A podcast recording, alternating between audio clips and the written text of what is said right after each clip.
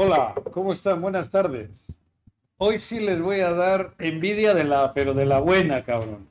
Estoy en Ticumán y en un lugar que nadie se puede imaginar. Un restaurante espectacular. ¿Cómo se llama? El Santuario del Chef MX. Santuario del Chef MX. MX porque está aquí en México, en Ticumán. Y estoy aquí con un chef internacional de primera división. Nativo de aquí, de Ticumán. Creo que es el mexicano ahorita más galardonado en el tema de la cocina. Tony, bienvenido. Gracias. Bienvenido al programa. Estoy aquí a todas gusto. Eso, cabrón. ¿Qué me cuentas, Tony? ¿Quién es Bien. Tony? Para empezar, nos están escuchando en radio. Bueno, no he saludado a la 103.7, a YouTube, a la madre y media. ¿Quién es Tony? directamente. Sí, vamos directamente aquí el- sin mucho protocolo. Yo voy ir Dale, comiendo. dale, por favor, Puta, por favor. No saben qué, qué cosa. Bueno, mira, Tony, Tony Castillo, Castillo. Tony Castillo, yo digo que soy un soñador con mucha fuerza de voluntad y, y en- en- este Tony Castillo, nativo de Ticumán, Morelos. Increíble. Eh, una familia pues muy humilde, mi padre Eleuterio Castillo, mi madre Inés Martínez, este, muy conocidos en el pueblo, pero muy humildes. Y, y yo pues tenía desde niño, me gustó la cocina, eh, como cualquier otro mexicano, creo yo, eh, la idea de, de- No, de a hacer vida. a ver, a ver. Tu historia es mucho más profunda y mucho más interesante. De joven, estudias aquí, ahí hemos pasado hace rato un mural donde tuviste una maestra que te enseñó, Me enseñó. metía horas extras, Sí. porque eras bastante burrito, me has dicho. Sí, tuviste una hija, tengo una hija, sí. Y, y esto me lleva a ir a Estados Unidos. Eso, muy Eso. joven, a pesar de que tu mamá no quería que te vayas, te agarras y te vas a Estados Unidos, Exacto. de mojado. Pero no eras cocinero. No, no, no. Bueno, era cocinero, cocinero nato. Yo creo que ya cocinaba, ya me gustaba. Sí, pero no. No profesional, ¿Nunca habías no. Nunca había trabajado profesionalmente. ¿Tuviste no. carnicería o algo aquí en Ticumán? Mis padres eran carniceros y, y, pues yo aprendí la carnicería. Ajá. Y este, ¿Sois ocho hermanos o cuántos? eh, somos ocho. Ocho en somos total. ocho en total. ¿Tú agarras? Agarro, me voy. ¿Cuántos años? 22 años eh, derrotado. Estabas jodido. Jodido. Jodido. Una mano atrás, una adelante. Y crisis familiar, y divorcias, ¿no? Sí, sí, sí, fue un escape, ¿no? Fue una salida para mí. Y pues bueno, agarro, me voy. Eh, la travesía de, de cruzar la frontera, de mojado, eh, llegar a Estados Unidos sin hablar inglés, lógicamente, este, sin conocer a mucha gente. Y llegas y, y te ¿Fuiste con un amigo? Me fui con un primo. Con un primo. ya, los dos nos armamos de valor y nos fuimos. Ajá. Y, este, y, y, pues bueno, llegamos a Arizona, en Phoenix estuvimos un tiempo eh, trabajando en las yardas, eh, yo empecé a trabajar en la construcción y de ahí, A ver, a ver, trabajaste en la construcción y tenías una habilidad, sí, por lo que tengo entendido. bueno, basado a lo que me dijo el, el arquitecto, me dice, oye, es que tú no eres pendejo. me dice, tú sabes, tienes buena cabeza, sabes leer los planos, este, ¿No lo habías hecho nunca? Nunca lo había hecho, nunca lo había hecho. Fue la- las ganas de ganar más dinero, ¿no? Entonces, aprendo a leer los planos y me dice, ¿sabes qué? Te voy a dar proyectos y tú lo vas a poder hacer desde tu casa si tú quieres. O te vas a mi casa, ahí tengo un espacio donde puedes cortar la tubería. Era, este, yo leía los planos para los sistemas contra incendio, los sprinklers. Ajá. Y me daba el plano y yo le entregaba paquetes de tubos ya cortados a la medida requerida por habitaciones. Cabrón, y llevaban así y, y quedaban bien. Y ya quedaban bien. Sastrería. O sea, sí, te das de cuenta, me daban medidas y todo. no tenías nada, todo lo contrario. No, y empecé a ganar muy bien. ¿Ah, sí? Entonces, este, y bueno, pues empecé a ver, Fue al de poco de llegar, ah, como a los seis meses, ¿Seis seis meses, seis meses trabajé en las yardas. pero seguías ilegal. Sí, oh, sí, claro, sí, Ilegal. sí, ilegal. Ilegal, escondiendo, o sea, salías una cuadra, caminabas, pero con miedo, ¿no? De que te fuera a ver la migra, especialmente en Arizona, porque ahí estaba, siempre ha sido muy, muy, muy duro, la, la migrar. Ya, Agarras una lanita y otra vez creo como que te pierdes. Sí, un poco. el piso. ¿Se puede hablar? Sí, claro, claro, no tengo problema. No, Este, yo creo es que importante una vida como la tuya, ejemplar, pero que has sufrido. De las cosas que he superado, yo creo que la más, la más fácil de superar fue esa. Aunque pudo haber sido todo lo contrario, ¿no? El cáncer El- definitivo. El cáncer sí, definitivamente me pude haber acabado con ello. Este, pues sí, la, la adicción, la adicción a, a las- a la cocaína. Tuviste dinero, una mala influencia de una gente Me dejé llevar. y te deja llevar y caes un poco en la coca. Exactamente, o sea, yo pienso que Todo eso en, en los- el primer año que estabas en Estados Unidos. en los En primeros México. meses, los primeros meses. Sí, o sea, en seis meses conozco, me, o sea, entro al mundo de las drogas, a la, la cocaína en concreto, y en seis meses también me doy cuenta de que un día despierto bañado en sangre y, y me asusto, ¿no? Y ¿qué está pasando? O sea, ¿qué, pasó aquí? Y era la, la consecuencia de la, de la De cocaína. O sea, lo hice a tal magnitud que, que me destrozó los, los tabiques y No todo. ¿no? Entonces me asusto. Ajá. Y ese fue el último día, bueno, el día anterior, la noche anterior, fue la última noche que yo toqué la, la cocaína. O sea, es el verme bañado en sangre y eso me hizo reflexionar. Y dije, no, esto no es mío. Pero ahí no voy". intervino otra vez tu primo. Eh, o un amigo. ¿Quién? eh, ¿Te bueno, mi, mi primo me lleva, me invita a ir a, a Virginia, eh, engañado se puede decir, porque nunca fue claro con todo eso, ajá. para sacarme de esta situación. Entonces, este, llegó el momento en el que yo a mi primo ya no lo veía en, en Arizona, ¿no? O sea, yo me perdía los fines de semana porque estaba... ¿Traías en- dinero, en dólares? Sí, pues vi dinero, vi la, la posibilidad. Entonces mi primo me invita a ir a Virginia, nos vamos a Virginia y... Eres de este, Ticumán, ¿eh? Sí, Cabrón. sí, sí, exactamente. Por eso. Entonces, bueno, vamos a Virginia, engañado, llegamos a una realidad que no existía y este sí hubo quien nos recibiera, llegamos a un lugar, pero estábamos ahí por unos días nada más. Ya. Después cada uno buscó por su camino, ¿no? Ahí nos separamos y este y, y bueno, yo me fui a terminar a una estación de tren en ¿Dormías en Virginia, la dormí en la estación? estación de tren casi por dos meses. Y este de ahí eh, una ocasión me subo a un tren, a un vagón eh, con destino a la puerta y te subiste al tren. Estaba abierto, No se detuvo. iba. me subí, me llego a, a Crystal City en, en Washington y este en el transcurso ya no pude más, me- se me ruedan las lágrimas, empiezo a llorar. Truenas, truenas Y sí, lógicamente, o sea, emocionalmente yo estaba ya, de- ya derrotado. derrotado. Y empieza eh, una persona que iba en el, ahí cerca de mí, un latino, un señor peruano, que se da cuenta que voy llorando y, este, y, y me ofrece ayuda, me pregunta qué me, qué me pasaba. Entonces le digo, ¿sabes qué? No tengo trabajo, no, no he comido en días, no sé qué hacer, estoy desesperado, no tengo dónde vivir. Y me dice, ¿sabes qué? Es tu día de suerte, yo voy camino a, a un evento, o sea, una celebración, este, y me dice, puede que hagas ahí unos centavos.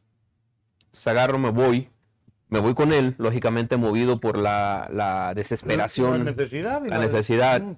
Y resulta que esta, esta celebración era, era un pool party, como se le llama, este, pero no era, mm, era un pool party de, de personas Gays.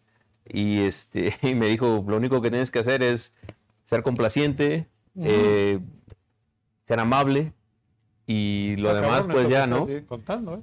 Pues bueno, es la realidad, es la realidad, no es lo que me ha tocado vivir allá. Mm. Entonces llegamos a, llego a un momento donde me dicen, mira, ahí hay unos baños, ve, bañate, eh, arréglate Ponte guapo. y este y, y sé amable.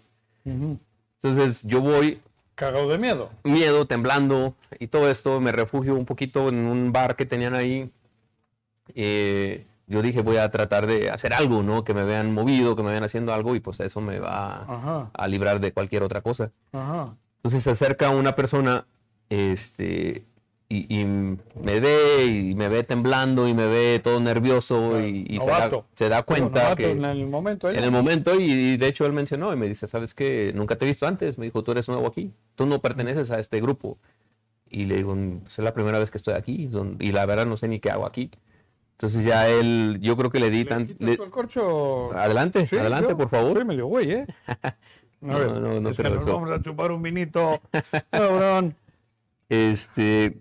y- Ahorita y, platicamos del vino este, pero Sí, sí. primero síguele. eh, eh, bueno, entonces ya Es apasionante tu vida. eh, llega el momento en el que el Señor me dice, ¿sabes qué? Tú de aquí no, no eres. Saca una tarjeta y 100 dólares y me dice, ve a este lugar, están abriendo un restaurante Te y, salvó. y ahí puedes pedir trabajo. Entonces, ¿Él ya- era latino también? él era latino, sí, de. Perú, De peruano. Perú también. Peruano. En Virginia abundan los peruanos, ¿Ah, sí? en- centroamericanos en general. Y este, y bueno, entonces agarro, me salgo de ahí con, con miedo y todo, pero, pero ya con una esperanza, ¿no? De que dije, bueno, a lo mejor de algo voy a servir ahí, lavar trastes, hacer limpieza, no sé, en mi mente se limitaba a una opción de trabajo, en lo que fuera, ¿no? Eh, llego al siguiente día, justamente estaban contratando un restaurante nuevo, Flap Tap Grill es el nombre del restaurante, en Bolston, en el centro de Bolston, y este y pido trabajo. Y sucede que sí, que sí tenía, con la tarjeta, le di la referencia, pregunté por la persona que me dijeron, y este, y sí, adelante, me, me recibieron, y sí, había una oportunidad lavando platos, como lo, como lo imaginaba y como lo esperaba. Y este, empecé inmediatamente, el restaurante ya estaba a días de, de abrir, la gran apertura y todo. empiezo a trabajar. Y este, a los pocos días, uno de los cocineros no se presenta a trabajar y empiezas a ver como un caos en la cocina, ¿no? Cuando está nuevo en un lugar, Claro. o sea, es un, Un eslabón que falte es un pedo. es un problema porque pues el entrenamiento es muy reciente y nadie, o sea, como que todo el mundo está muy hecho a, a una posición Claro. en exclusivo En la cadena. en la cadena. Entonces, este, le comento yo al, estaba lavando platos y faltaba un cabrón en la en cocina. la cocina, así. Entonces el- veo al que el dueño estaba desesperado y le digo, oye, este, yo puedo ayudarte en la cocina, yo sé trabajar con el cuchillo, este, lo de puedo- la carnicería por de la carnicería, exactamente. Mira, Y le digo, puedo hacerte unos cortes ahí o, o lo que sea necesario, tengo agilidad con el cuchillo. Y se me queda viendo y me dice, es que tú eres lavaplatos. Claro. No, no tan fácil me, dio, me daba la, la- la- Yo no le daba confianza como para meterme en la cocina. Pero este, en una de esas me da la oportunidad, él se vio tan desesperado, llego, me meto a la cocina y me vio trabajar con el cuchillo. Su preocupación era que me fuera a que no cortar o algo. Un dedo, cabrón. Pero este, no, vio, Ilegal y sin dedo. y sin dedo. Y, y vio mi destreza con el cuchillo. Entonces eso me, me hace ganarme la confianza de él, ¿no? Ajá. Entonces Y ya te quedas en ese cargo, en ese... al siguiente día yo llegué a mi, a mi estación, me puse mi delantal y todo a lavar platos y me ve, ¿y tú qué haces aquí? Vete a la cocina. Agarra el cuchillo. Y empecé a trabajar ya en la cocina, ¿no? A partir de ese día ya era, ya era cocinero. Y luego... Era Entonces- preparador, preparador. preparador. Ajá, en la cocina atrás. Y luego, mara- Pues yo empecé a, yo dije, es mi oportunidad. no habías hecho un pinche huevo todavía. Ah, bueno, allá no. Allá, allá. no, ¿no? Mm. Y ah, bueno, un- eso era una limitante. La otra era eh, el idioma, ¿no? Que yo no hablaba inglés. Nada. Nada, nada. O sea, entendí algunas cosas porque aquí en la secundaria llevamos la, la materia de inglés. Entonces ¿En sí, Tucumán dabas inglés? nos daban inglés, Ah, sí, cabrón. claro. Sí, en la, en la secundaria técnica, claro. A mí en Bilbao no me dieron nunca, cabrón. Este, y bueno, eh, algunas palabras pues me sonaban familiares. Y te voy a decir algo aquí. Yo creo Joder, ¿Me que estoy comiendo un jamón? No jodas. Habla, habla. Yo mientras me chingo el jamón. Este, la, yo creo que, que parte del éxito de las personas, gracias, Te sirvo. por favor, No. por favor, eh, es el, el tener el valor de, de- de hacer las cosas, ¿no? De tener la, la, el- la confianza en uno mismo, Ujú. decir yo puedo con esto o lo que se presente. Mira, yo no hablaba inglés, No limitarte, ¿no? yo no hablaba inglés, pero, pero me comunicaba. No sé cómo lo hacían, o no sé cómo me entendían con señas, como, como fuera, yo me daba a entender. Y este, el- bueno, el- aquí algo chistoso que pasó, que alguien me regaló un diccionario y yo escuchaba un diccionario y una grabadora de aquellas chiquitas, un, ah, un Walkman. Ah, eh, sí. Un walkie-talkie, o wa- Sí, un Walkman. Walkman. Y este, salud. Tony, Espero que te guste este, ¿eh? es un Bonarda. Ahorita nos explicas. Sí, salud. Joder, cabrón. ya te platico la No historia de este jodas. vino. Sí, joda. Eh, entonces me regalan esto y yo grababa conversaciones de, o sea, iba el, el dueño del restaurante y me decía cosas en inglés y yo grababa. Ajá. Entonces cuando llegaba a la casa Con el diccionario. con el diccionario a traducir todo, tratar de entender, escribía lo que entendía y buscaba en el diccionario algo que se le pareciera Cabrón. a esa palabra. Entonces al siguiente día yo llegaba y le contestaba, o sea, mi interpretación. Y, y era, era tan, yo creo que fue muy fascinante esta parte de mi vida porque yo aprendí a hablar inglés, a comunicarme con él Ajá. en literalmente en tres meses. No O sea, yo en tres meses yo ya Yo le tengo escuchaba. 65 años, cabrón, no digo ni, ni, ni, yes. En tres meses, de esa manera. Sí, fu- fue- fueran las ganas que yo tenía, ¿no? Sí, el, el hambre de, de- de probarme a mí mismo, porque te voy a decir algo, yo ¿Tenías 24? 22. Todavía 22 por los 22, estamos, sí, sí. Iba a cumplir 23 a lo Ajá. mejor. Pero yo estaba, mi mente estaba destrozada, yo era un derrotado, yo era un perdedor, porque incluso, o sea, aquí algo, algo este, que a lo mejor no debería mencionarlo ya, debería de darle vuelta a esa página, pero una de mis hermanas eh, siempre me decía que era un fracasado, que... O que sea, encima te, sí, sí, sí, de una en particular fue la que más me... te jodía la herida, ¿no? ¿sí?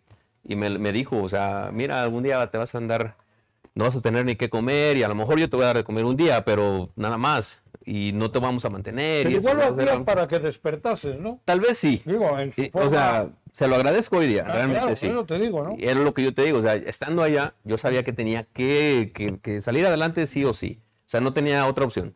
Bueno, y de cortar el, con el cuchillito ese con tu mal inglés, ¿cómo vas brincando dentro de la cocina? Ah, bueno, eso me lleva a llegar a ser el encargado del restaurante en la cocina. Allá se le llama kitchen manager. So, llegué a ser kitchen manager de esa cocina. Y no tan solo eso, el dueño me ofrece abrir un restaurante para mí en Chicago.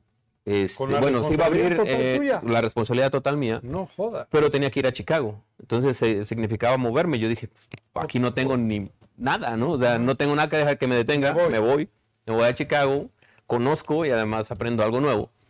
Y llego a Chicago y sí, ciertamente había una posición para mí como, como chef en un restaurante, pero además la posibilidad de ir a Indiana a abrir otra cuenta nueva totalmente desde cero, desde contratar a la gente, entrenarlos y todo eso. Pero pues ahí yo ya era, ya era un cocinero profesional, porque, o sea, ¿Cuántos años tenías? eso fue meses después de que yo empecé a 23. trabajar. 23, 23. Eso fue No que me jodas, fue en... Sí, fue, es un lapso muy rápido de tiempo, ¿no? Eh, llego a Chicago, empiezo a trabajar ahí en FlapTap y este, empiezo, ya, ya, ya era otro, otro nivel porque yo ya era el chef del restaurante, ¿no? Tenía un asistente, o sea, en mi vida me imaginé eso. Tenía un asistente y yo manejaba un grupo de, de- de cocineros. Entonces, este, ¿Qué bueno, cocina hacían ahí? es una... ¿Qué, qué- qué- es, hacíamos stir fry. Stir fry es cocina asiática. Eh, ideas de Mongolia, Corea, ah, Japón, China, asiático, una combinación de comida fusión tailandesa. De ahí vino mi primera especialidad que yo hice como comi- co- comida tailandesa. Fue porque tenía que, que ser más creativo con las ideas de ese, de ese concepto en particular. Entonces fue cuando lo primero que estudié fue comida tailandesa. Y después de ahí vinieron otras, pero esa fue la primera. Y ya de ¿Y ahí, cuánto tiempo estuviste en esa cadena o en ese grupo? bueno, para ellos fueron varios años, Ah, porque Fue tu enseñanza, tu fue mi escuela, maestría, tu eh, todo. básicamente, sí. Ah. O sea, aparte de la, hay una persona que voy a mencionar, eh, James West. Este es, él, él era el chef corporativo de la compañía y él, él era el que siempre me decía, este, tú puedes, güey, me decía, güey. Ah, güey. güey, tú puedes. Ajá. Y ándale, pendejo, no seas, o sea, me, me hablaba, él era, es, de, es un afroamericano, Ah, pero él, él fue una de las personas que siempre creyó en mí, él era también socio de la, Ah, de del la- grupo, del del- grupo. ajá. Entonces él era el que siempre me, me decía, tú puedes, cabrón. Tú- hasta la fecha somos amigos en Facebook, ahora que ve mi restaurante me dice cada cosa, ¿no? Porque Ajá. dice, yo sabía que tenías para mucho más que, que esto. O sea, que está contento. Sí, eh, no, él está, De está tu feliz por eso. de tu éxito. Y, de, y cuando yo dejé la firma de, de FlapTap, él, fue, él me dijo, ¿sabes qué? Tú ya no, ya no cabes en este, en este lugar. Tienes que irte a otro lugar porque tú tienes para más. Para mucho más. Debes, de, debes de seguir Volar. escalando, de seguir creciendo. Y, este, y me dijo, ya no, aquí ya no hay trabajo para ti. Entonces me motivó, ¿no? De esa forma. Y fue cuando yo llegué a ser chef ejecutivo de la Northwestern University, la Universidad de Northwestern en Chicago. Ah, cabrón, ya Ah, a ese nivel de... Después de ahí, ya ahí ya, yo ya hablaba un inglés bien ¿Tenías fluido. novia? Pues ya casi me... En la cama se en la- usan los idiomas, cabrón, no me digas que no. Algo pues algo así. Y universidad. Fui chef ahí, después eh, fui chef de la Universidad de Aurora. Me gustó mucho el, el ambiente de las escuelas porque tenía la habilidad de preparar comida internacional. De todos lados. Y este, me fui conectando poco a poco. Después llegué a un lugar, una farmacéutica, farmacéutica japonesa, que fue realmente lo que a mí me brinda la oportunidad de, de- de abrir mi propio restaurante, fue haber llegado a Takera. Takera es una farmacéutica japonesa. ¿Qué es una farmacia? Ah, Era el jefe ejecutivo de ahí, Ah, de, de, todo el de- de, los empleados. de los empleados. Ellos eran un grupo como de 3.200 personas más o menos, y yo era el jefe ejecutivo de ellos, pero además ayudaba a los científicos co- que están haciendo medicamentos. En ese tiempo estaban haciendo el medicamento para la gente con diabetes, y yo auxiliaba a ellos creando menús para ayudar a que el medicamento tuviera mejor efecto o un efecto más rápido. Entonces ya empezó a, ya con más conocimiento este, Científico. científico. Y empiezo ¿Te has a metido en el rollo ese de nuclear? ¿Cómo se llama esa nuclear, molecular. Molecular. Eh, me gusta, no te voy a decir que no, me gusta, pero este, creo que es una cocina muy particular. Sí. Este, a, mí, Es una mamá. Me- Perdón, es una a mí me gusta lo, lo tradicional, lo- lo- Sabores. los sabores. Más que la presentación es la- los sabores. Pero después de ese trabajo en el laboratorio este japonés, Después de ahí viene la oportunidad de, de abrir un res- mi propio ¿qué edad restaurante. tenías cuando ya- Tenía mm, Claro. 30 y 38.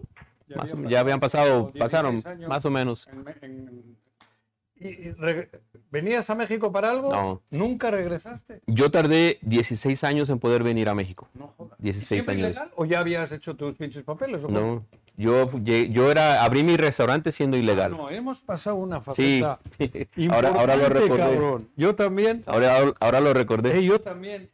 Y eso que no andamos todavía. con- Tomado mucho. Me, me emociona mucho el, el- Sí. el hablar de del éxito a, a, pesar de- del esfuerzo a través de, de- a pesar de, de las este, inconveniencias no porque Pero en ese camino tengo entendido que tuviste un percance cabrón. Te pegaron Sí. tres tiros en una pierna. me dan tres balazos Tres balazos. en esta parte arriba del tobillo En la tibia, en La- en- sí la, la espinilla La espinilla, la tibia, sí. una de las balas explota dentro del, del hueso y me destruye completamente todo, a excepción del tendón del dedo gordo del pie.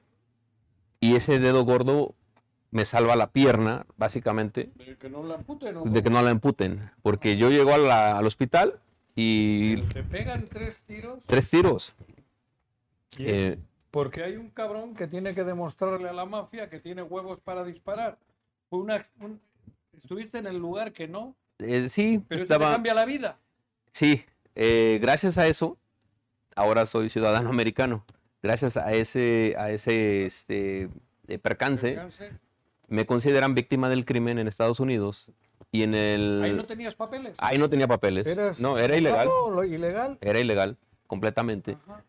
Me dan los tres balazos, hay un reporte de policía y a los cinco años después de, la- de esto, iba manejando, fíjate, esto es bien curioso, y, y llevé mi, mi auto a lavar a un car wash y salí de ahí y los chicos que trabajan en el car wash son latinos.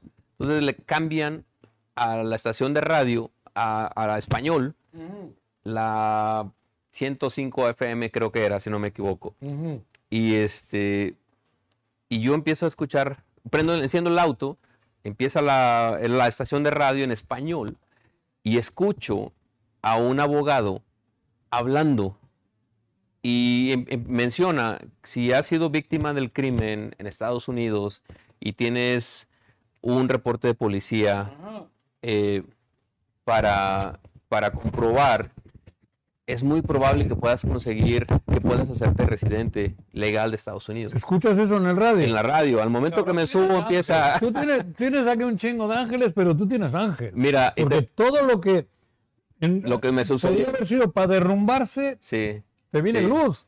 De inmediato, Y- cabrón. Y, mira, hay algo aquí muy curioso, este, cuando, cuando esto sucede, Ujú. inmediatamente yo agarro el celular y le marco al abogado. En ese momento, o sea, yo iba manejando y le Ujú. marco al abogado y le digo, oye, ¿sabes qué? yo tengo, yo fui víctima del crimen, Mm. tengo un reporte de policía, tengo todos los recibos que aún debo del hospital donde fui atendido. Este, ¿qué más necesito? Me dice, no, pues vente, vente ahorita mismo a la oficina, checamos tu, tu- tu información Ah. y si calificas, mandamos tus papeles Expediente. y vemos qué pasa. Bueno, Yo agarro, en lugar de llegar a mi casa, me voy a la oficina del, Del abogado. del abogado. Esa misma tarde, él, él, este, colecta toda la información. Al siguiente día manda el- los papeles.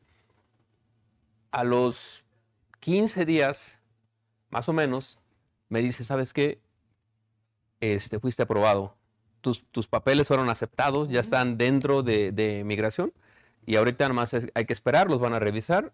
Y, y si todo está bien, vas a tener una visa U.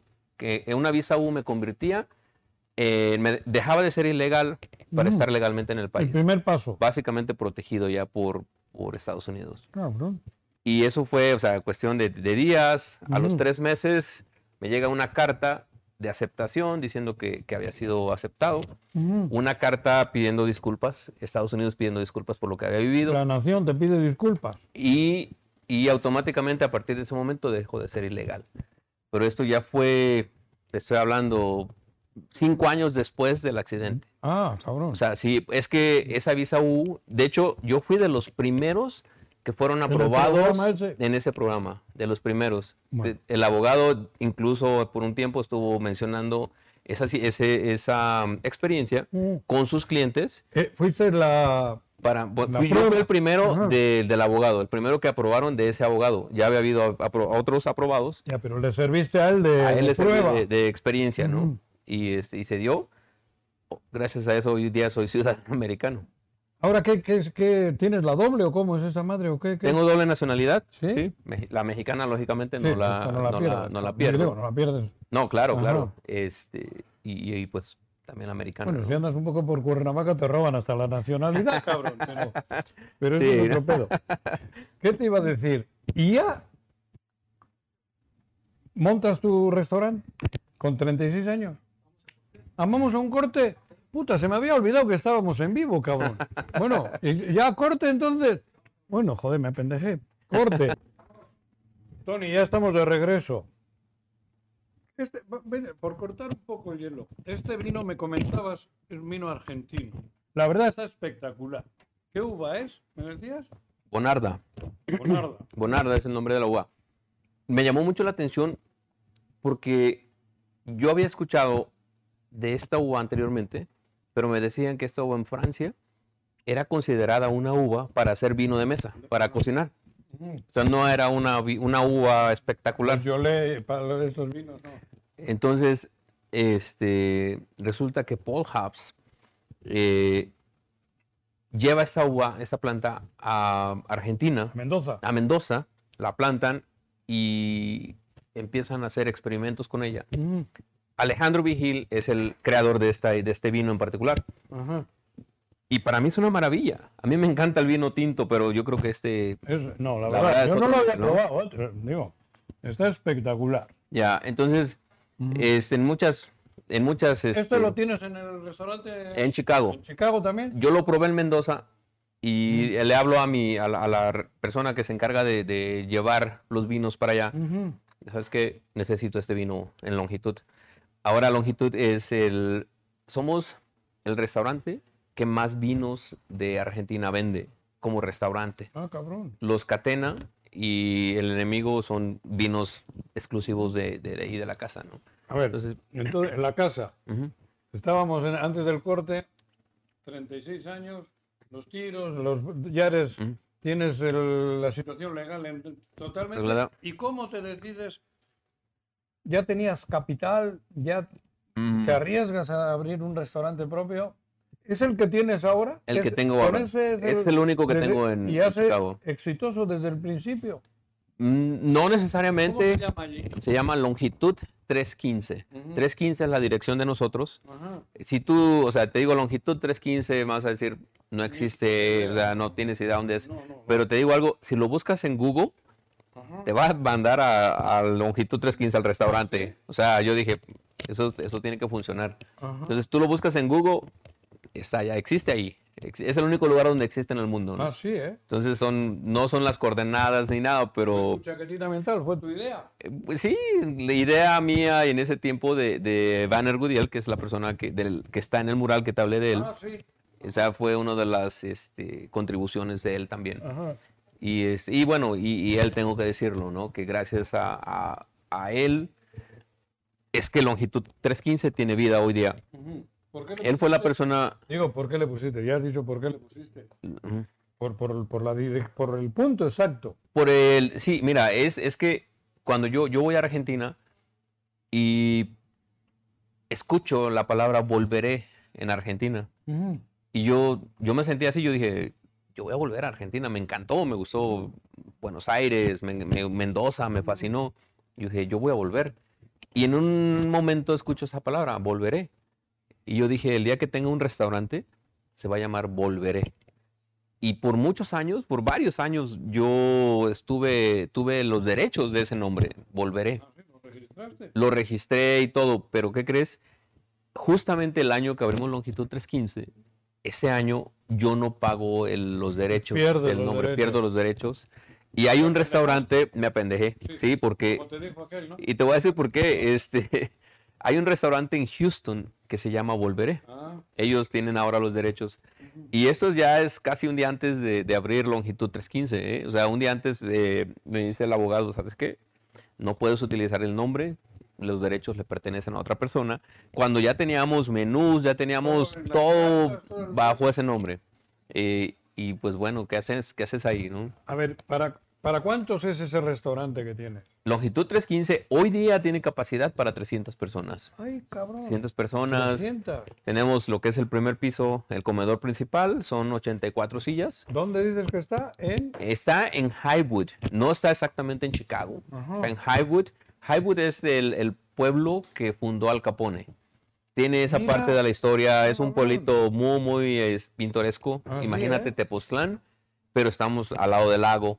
Ajá. Ah, muy, muy peculiar el pueblo. Y este, ahí estamos, ahí estamos localizados. 30 minutos de la ciudad de Chicago. Ah, ¿sí? Este, hace cuenta como aquí, Cuernavaca y Ticumán, igual, ¿eh? Es exactamente la misma la misma distancia. ¿Y qué cocinas? ¿A qué- con la cocina que iniciaste, con esas, Sí. en ese restaurante, ¿qué haces en ese restaurante? Ah. ¿Es todo lo de aquí también? No, es- parecido. Aquí es más internacional. Aquí. Aquí es internacional en Ticumán. Allá ¿Qué comen es, los gringos allí? comen- es una fusión de Sudamérica exclusivamente. ¿Ah, sí? Una, una fusión. Yo me he dedicado a viajar por los últimos años de mi vida. Cada año viajo a un país diferente. ¿Cuarenta y tantos países? Ah, bueno, he estado en 49 países. Por eso, porque tienes 49 ángeles. Más o menos. Más o menos. Más o menos, sí. escuché hace rato. ¿Ves que yo sí- Son más de yo me 40. apendejo mucho. son más de 49 porque a veces me traigo dos o tres de un solo Ah, lugar. bueno. Pero este, son 49 países. Y Pero eh, mi cocina en, en Chicago es una fusión de Sudamérica, eh, de todos los países de Sudamérica. Desde Venezuela hasta Paraguay, Y Uruguay. el de Perú, haces, ¿cómo se llama la cocina de Perú? Están los...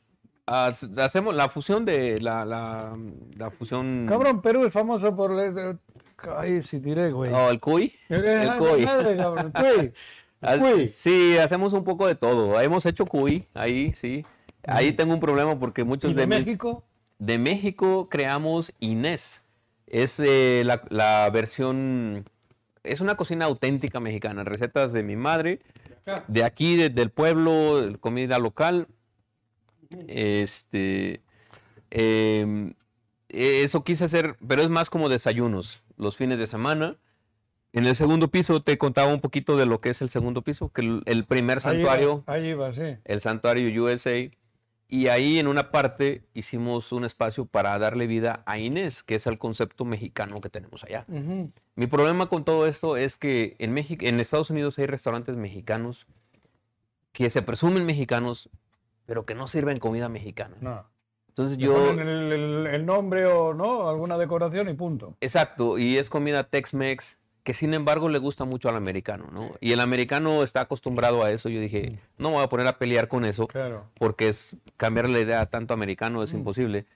Pero dije, voy a, va, a haber- va a llegar un momento en el que yo pueda hacer algo auténtico, algo original dentro de esto. Entonces, Eh, en el segundo piso ahora tenemos un espacio para Inés, que servimos desayunos los fines de semana, desde una barbacoa de, en, en horno hasta chilaquiles, o sea, cosas pero muy auténticas, ¿no? Un chile de guaje, por ejemplo, en- con salsa de, de cerdo. este, y todo eso lo hacemos de esa forma, ¿no? Entonces, ese es, pero es una adición de Longitud 315, o sea, no es un restaurante como tal, solo es una adición los fines de semana. Esa es la, la- lo que hago de comida mexicana allá. ¿Qué nivel? ¿Qué nivel de gente? ¿Allá? ¿En ¿Qué cliente tiene? ¿Qué, qué- por- no sé cómo decir, ¿qué, Mira, sí, te voy te- ya, ya te entendí tu, tu qué pregunta. nivel? Digo, eh, van los Es un restaurante un tanto gourmet, creo yo. Ah, pues entonces mamila. Sí, bueno, nivel. la gente nos Mamila. ha puesto ahí en ese lugar, ¿no? Porque nos han dicho, es que venir a longitud es un privilegio y tenemos que venir a celebrar algo importante. Estamos, sí, sí quiero reconocer que estamos en la zona más pudiente de todo el estado. Es Así, decir, ¿eh? es eh, Highwood está en el centro de Highland Park, de- eh, que es una comunidad Pinche judía. Tony, eres chingón, cabrón. Me está emocionando. Sí, la, plática. No, porque de Ticumán, con toda esa historia que te subiste, dormías en el En la estación del en tren. la estación de- te subiste, fuiste a una noche allá jugándote el pellejo y de ahí llegar a esto es cabrón, de verdad, es, Es, emocionante. es una, ha sido una travesía, Sí, realmente. bueno, sigue siendo. Sigue siendo y va a seguir siendo porque realmente yo creo que lo que nos hace diferentes y nos hace grandes son las... Bueno, pero para cortar Inclemencias. un poco, porque nos podemos pasar horas, pero en radio y en esta madre ves que el tiempo. Haz- ¿Cuánto tiempo llevas con ese restaurante en Estados Unidos? Nueve años. Cumplimos nueve años el 9 de noviembre. Ya está consolidado, ya trabaja. Quiero pensar que sí, pues, estamos considerados uno de los mejores 100 restaurantes en, en el área de Chicago, chi- en el área norte de Chicago, por TripAdvisor. Ujú. Este, yo creo que sí estamos consoli- consolidados. Tú tienes un nombramiento. ¿a ¿Qué, qué- qué- eres tú? ¿Qué- Mm, qué- el año pasado ¿El me, año pasado? me reconocieron como el chef internacional del año 2020.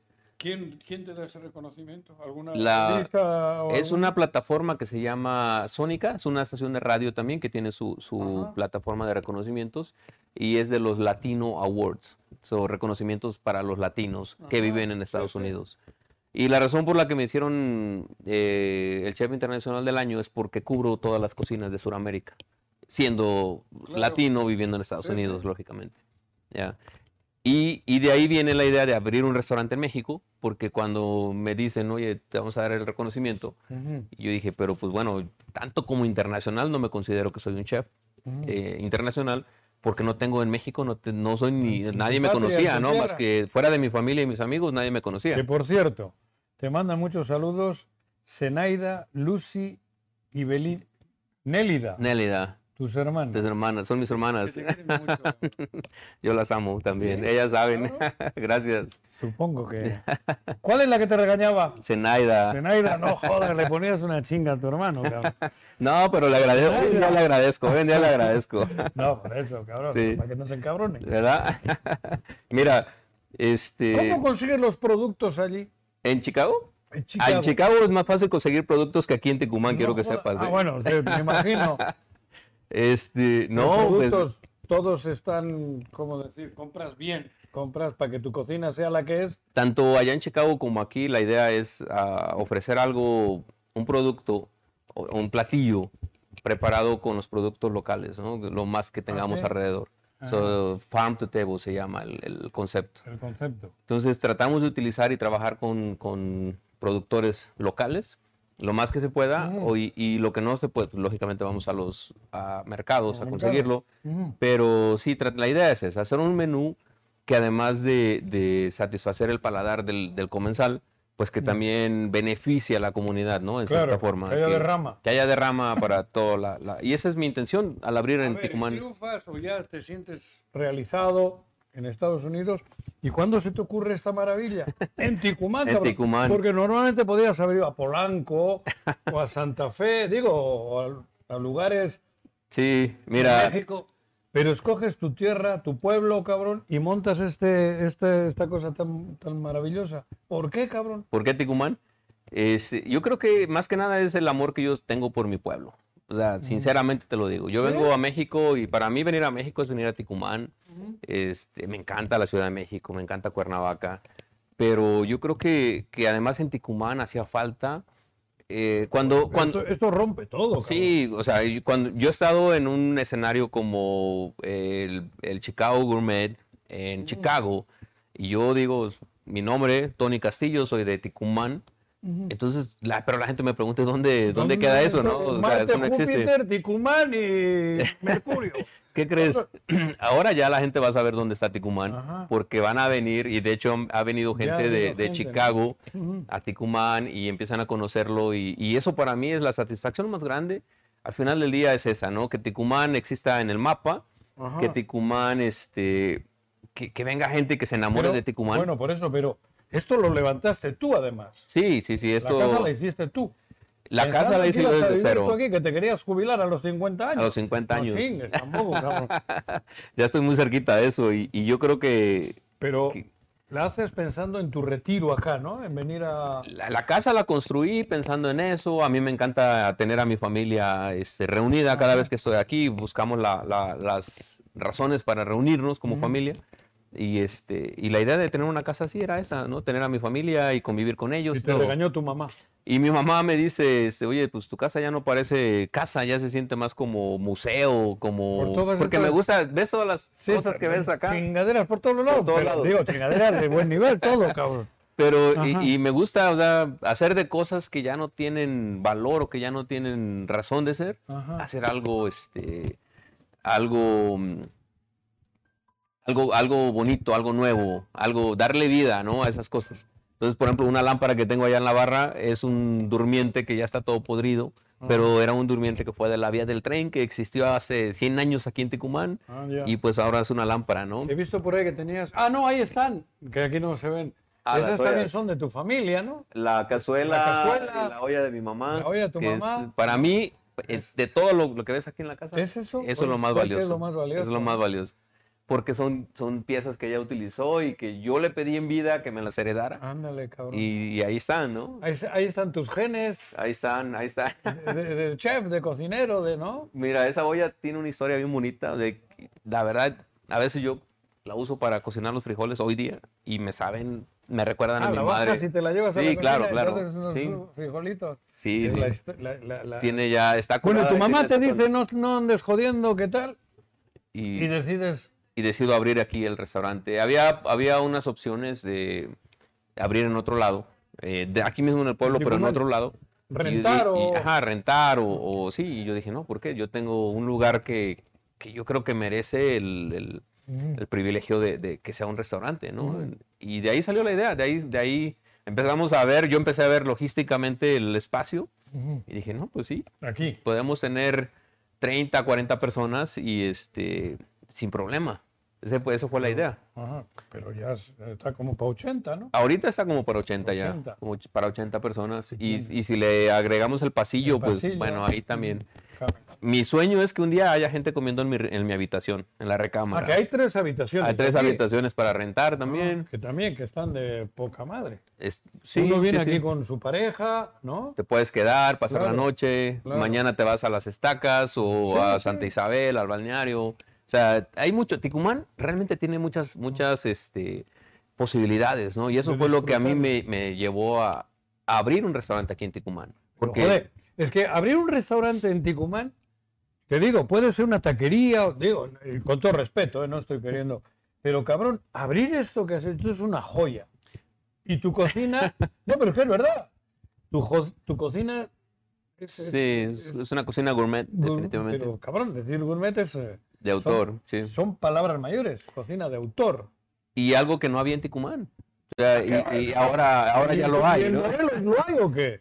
Pues la verdad, en Bueno, Cuernavaca. ah, buenos restaurantes, tal, pero Mira, algo como lo que hacemos aquí realmente no lo hay ni en Cuernavaca. Claro, ni en Cuernavaca, Ni en no, Cuernavaca. pues ya sé, cabrón. Y eso, este, pues yo creo que es parte de lo que a mí me hace sentir orgulloso. Orgulloso. Y seguro también de, de haber abierto aquí, porque no estamos muy lejos de Cuernavaca, no estamos No. muy lejos de la Ciudad de México.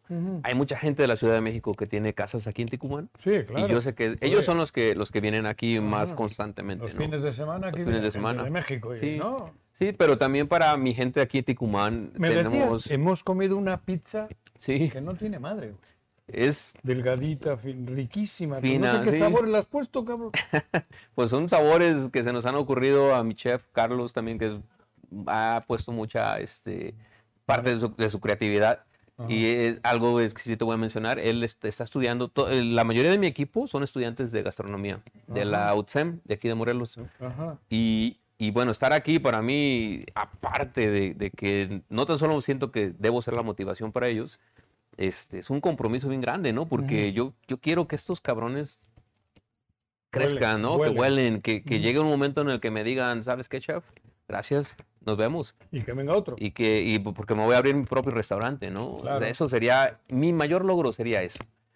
Tienen un talento increíble, la verdad. Tienen un maestro. La verdad, la escuela es un nivel. Y yo hace poquito me invitaron a ¿Quién te dijo calificar. pendejo? ¿Me decías?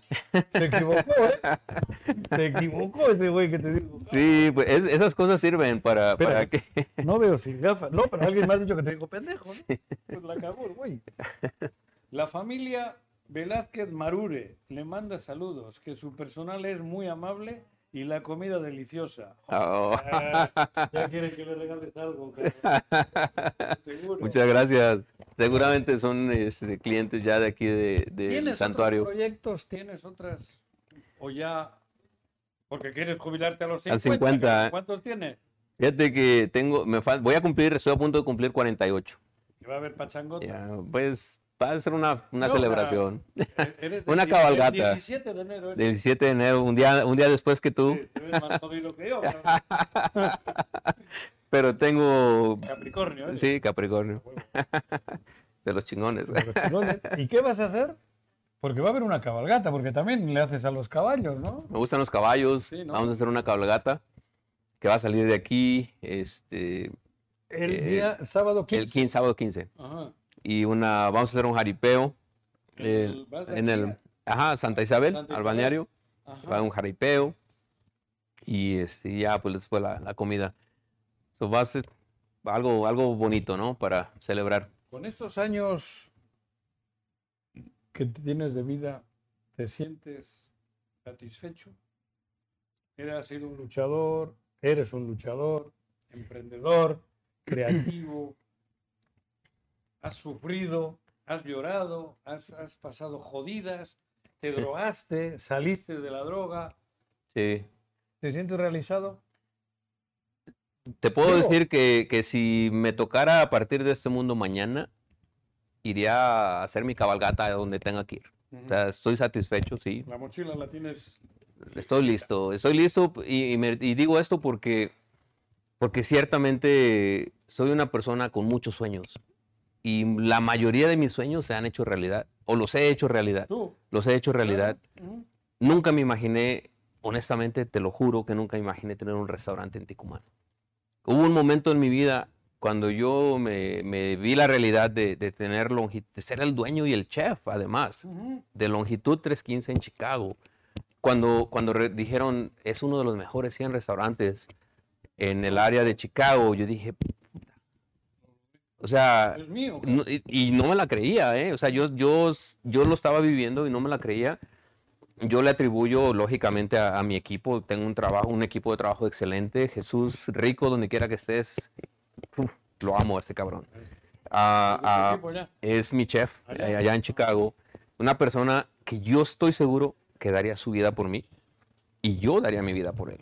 En la misma, o sea, e- esa persona, yo le debo a él, Son uno.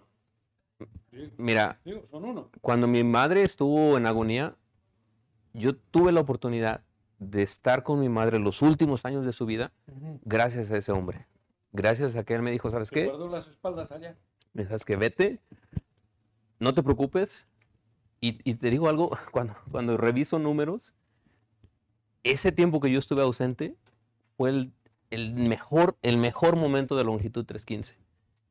Ese, ese hombre se encargó de que, que eso, eso creciera. Y, y yo dije, puta, ¿dónde encuentras eso? No? O sea, no lo ves, no lo ves tan fácil. Yo confiarle. Normalmente es al revés. Y, y fíjate, sí, exacto. Y, y mi- o sea, uno de mis hermanos me pregunta un día, oye, ¿y, y le tienes confianza o sea, a, esta, a esta persona? sabes que yo no tenía alternativa. En ese momento mi prioridad era mi madre, que estaba en agonía y yo quería, yo, yo no estuve con ellos 16 años de mi vida, ¿no? Entonces yo quería recuperar tiempo con ella. Yo- para mí era, era, eso era mucho más valioso que cualquier otra cosa. ¿no? Era más fácil para mí empezar de cero otra vez que perderme la oportunidad de, estar con mi de madre estar esos, darle es- esos últimos meses. Ajá. Entonces yo eh, valoré las cosas y dije, no, yo voy a estar con mi mamá y si este hombre me va, me va a apoyar y me va a ayudar, ¿por qué no? Y así pasó, así fue. Entonces, este, pues olvídate, o sea, ese tipo le debo todo, ¿no? Entonces, el éxito no es mío, el éxito es yo creo que de la, la gente, la fortuna de, que tengo de, de- de encontrarme gente en mi camino que, que crea en mí principalmente. pero si te- sin duda que si te encuentras gente de esa y se quedan, es por ti. Mm, No, el imán es así. No soy mal jefe, eso te lo No, digo. no, por eso te digo. Estoy seguro, güey. Tú eres la brújula, tú eres el imán. Sí, yo, Digo, si eres un ojete, se te pegan ojete. claro. Pregúntame a mí, cabrón. ¡Ah, no! Cabronaron. Ahí estuvo buena, ¿eh? Salud. Tony, no sabes qué sorpresa tan agradable he tenido hoy, porque yo no conocía aquí. Me dijeron que estabas, que estaba este lugar. Saben de mi gusto por la cocina, por... Pero ha sido una de las sorpresas más grandes que me he llevado en México en 35 años. Wow. Yo venía a Ticumán de joven, de Querétaro. Ajá. Venía con la familia. Pero esto que he vivido hoy, que estoy viviendo hoy, de verdad, yo les recomiendo a todos que vengan. ¿Qué días abres aquí? ¿Jueves? De jueves a domingo, por ahora. Jueves y viernes ¿Comidas? a partir de las 2 de la tarde. ¿Dos de la tarde? eh, jueves y viernes. Sábado y domingo a partir de las 9 de la mañana. Ah, ¿desayunos también? Desayuno, sí. Digo, desayunos, Desayuno. comidas y, Y hasta cena. que la muerte no se pare. Hasta que el último cliente diga ya estuvo. Ya está esa hora. Familias de Cuernavaca, de, de México, vengan a Ticumán. Les recomiendo. No, de verdad. No, Sí, la verdad que sí. Les va a gustar, les va a gustar. Ticumán, Digo, sí. van a, les prometo que van a tener una experiencia única sí. aquí en el santuario. Este, El santuario del chef del MX, chef MX, por lo de México. por lo de México, claro. Porque allá es... El santuario del chef USA. Uy, ese- USA. ¿Y tu inglés ya está bien, cabrón? Ah, I think so. I think so. Güey. Yeah. Gracias. Salud. Se le quiere mucho, cabrón. Gracias, gracias. Salud. Señores, vengan, señoras, vengan a Ticumán. salud. Salud.